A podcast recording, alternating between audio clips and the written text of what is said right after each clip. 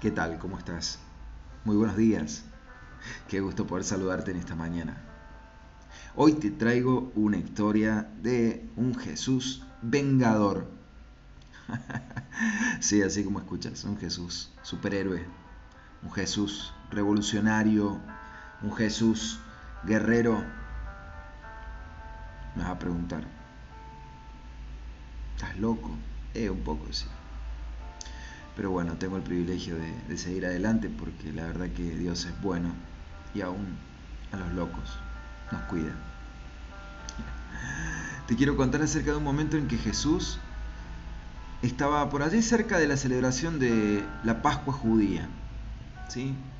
La Pascua judía es una fecha histórica del pueblo judío que no tiene mucho que ver con la Pascua cristiana que celebramos.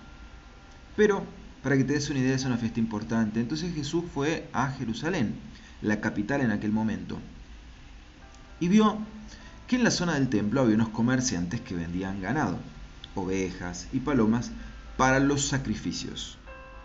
Y vio que otros estaban en sus mesas cambiando dinero extranjero.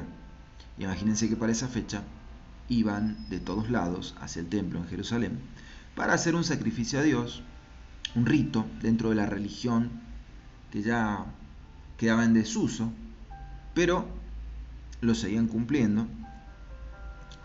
Entonces, al ver esto, Jesús, si hubiera sido Superman, se hubiera sacado la camisa en un costado y hubiera aparecido encubierto.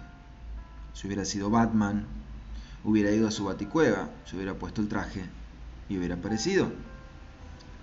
Si hubiera sido Iron Man, se habría cubierto con sus chapas y, luego habría enfrentado a esta gente. Pero como Él era Jesús, Él era Dios y era hombre, Él no necesitaba encubrirse de nadie, no necesitaba ninguna protección, no necesitaba ser misterioso.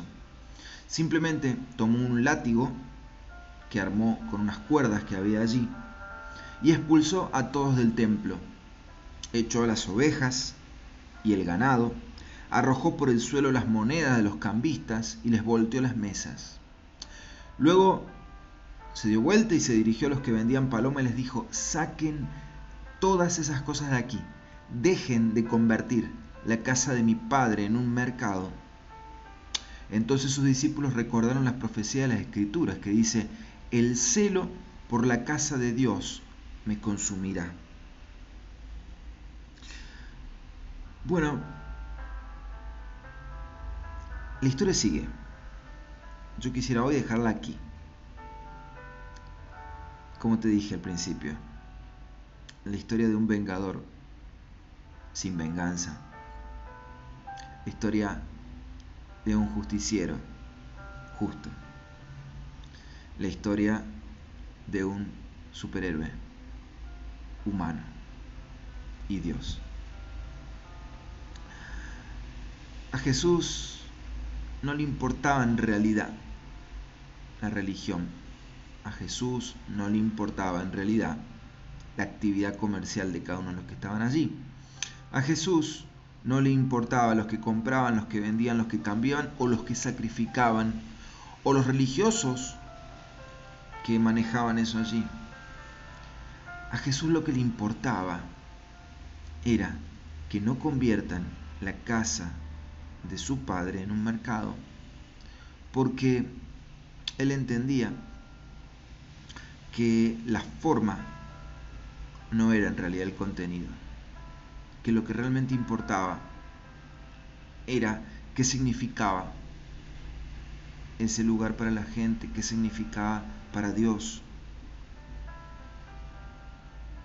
No dejes nunca que te cambien la verdad de Dios por una paloma por una oveja, por unas monedas, por un rito, por una religión, por una autoridad eclesiástica.